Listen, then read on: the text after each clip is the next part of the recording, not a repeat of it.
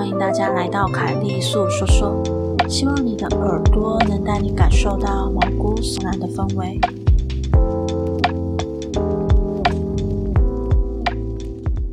这是我先生小时候住在祖厝发生的事情。由于是先生小时候发生的事情，有些细节他也已经记不清楚了。接下来我会用我先生的角度来叙述这整件事。我们家以前有几块地，都是我爷爷的爷爷留下来的。其中一块地坪上盖了四栋透天，外观看起来都是独立的，但其实内部是全部打通的。四栋房内的格局都一样，除了前面数来的第三栋。我爸爸总共有七个兄弟姐妹，爸爸和其他四个兄弟以及兄弟们的配偶和子女，总共有二十几口人住在这里。五个兄弟互相分配了楼层，最小的爸爸和小叔则是被分配到第三栋。我们一家在三楼，刚结了婚还没生孩子的小叔和小婶在二楼。我们所住的第三栋格局和其他三栋有一点点不一样。我们的一楼楼梯下方有一个用木板加盖的小仓库，就是装潢里很常看见的，利用楼梯下多余的空间来做仓库。之所以会说是后面加盖的，是因为看起来仓库的宽度比楼梯的宽度多出很多，而仓库的一面紧挨着一楼的浴室，墙上有一个加盖仓库时没有被封上的小气窗，因为气窗那头就是仓库，一般我们都是使用浴室另一面看上去较新且向外的气窗来保持浴室通风。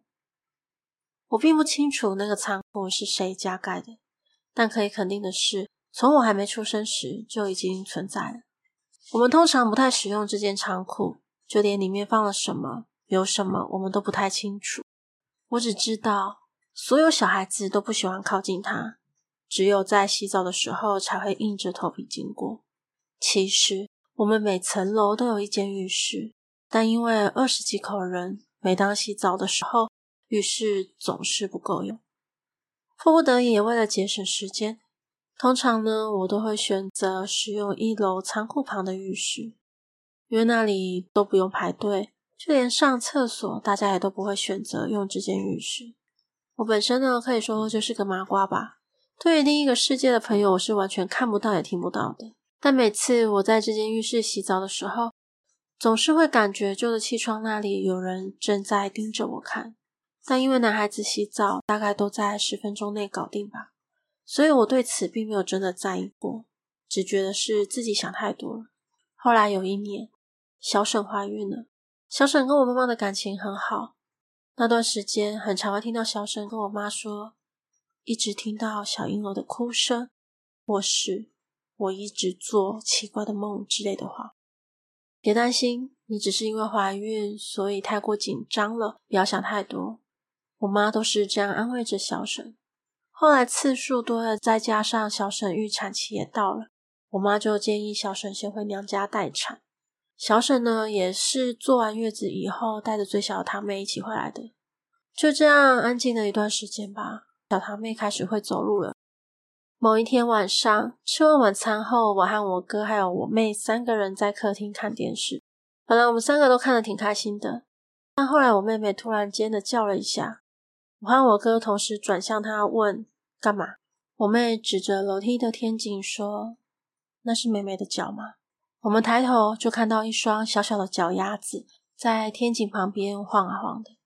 我们猛地冲上楼梯去看，就看到小堂妹不知道为什么一个人坐在天井边，两脚跨过楼梯扶手的围栏，一直对着天井的方向笑，像是有谁正在逗着她玩一样。我哥上前一把就把她抱起来。没想到小堂妹就开始嚎啕大哭，她一哭，我妈和小婶都跑来了。我们试着解释刚刚发生的事情，但我妈只说小孩子不要乱讲话。听完我妈妈的话之后，我回头望着刚刚小堂妹坐着的位置，我扶着楼梯把手往下看，我发现她刚刚对着傻笑的方向就是那个仓库。这件事之后，我和我哥还有我妹就更加不敢靠近那间仓库了。我们也不敢再去一楼客厅看电视，就这样过了几年吧。那一年是我高三毕业的暑假，那天我和同学们约了看电影、吃饭，所以那一天我比平常还要晚回家。等到我回家的时候，大家都在各自的房间里，整个客厅空荡荡的。正当我关上门，走向楼梯，准备上楼回房间的时候，我隐约的感觉到仓库前面有什么一直盯着我看，那种感觉令人觉得毛骨悚然。我鼓起勇气往上走了几步后，突然我就毫无意识了。我只记得那时候我的眼前一片黑暗，醒来的时候我就已经待在我的床上。我不记得我是怎么回房间的，我只记得醒来的时候，我妈问我：“你有觉得哪里不舒服吗？”“没有啊，怎么了吗？”妈妈就说：“刚刚听到嘣一声，好大声啊！我就下楼看，发现你躺在地板上，你是走路没看路，走楼梯还会跌倒。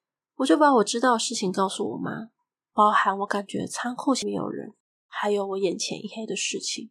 隔天，家里长辈就请了一位法师来家里看看。”法师指着仓库说：“就是这里。”然后跟在法师后面的工友就开始拿锤子砸墙，就这样慢慢的把仓库拆掉了。现场木屑灰尘大概清过之后，我们大家都傻眼。仓库里面居然是一口古井。法师就说：“我妈问井里是什么？”这件事情之后，所有的亲戚都开始搬家了。我们家也在找到新房子之后搬离。至于那栋祖先留下来的房子和土地，我们则是把房子拆了以后，把土地卖了。但在这房子还没拆除之前，我妈某天晚上做梦，梦到古井里伸出一条绳索，像是要把我妈带回去一般，朝着我妈不断的伸长。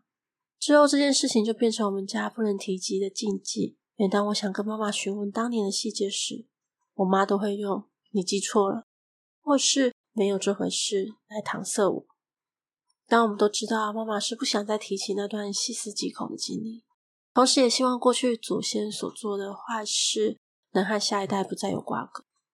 先生的叙述到这里就结束了。我必须得说，当我听到我先生告诉我这个故事的时候，我当天晚上做了个梦，在一个楼梯上有一双黑漆漆的脚，就站在那里。而当我在电脑上书写这段故事的时候，我也是一直头晕想吐。我可以保证这跟疫情无关。虽然当时我不在现场，但我也希望这个女孩子可以去投胎，在更文明的世界里，不会再遇到类似或是比这个更可怕的事情。故事结束喽。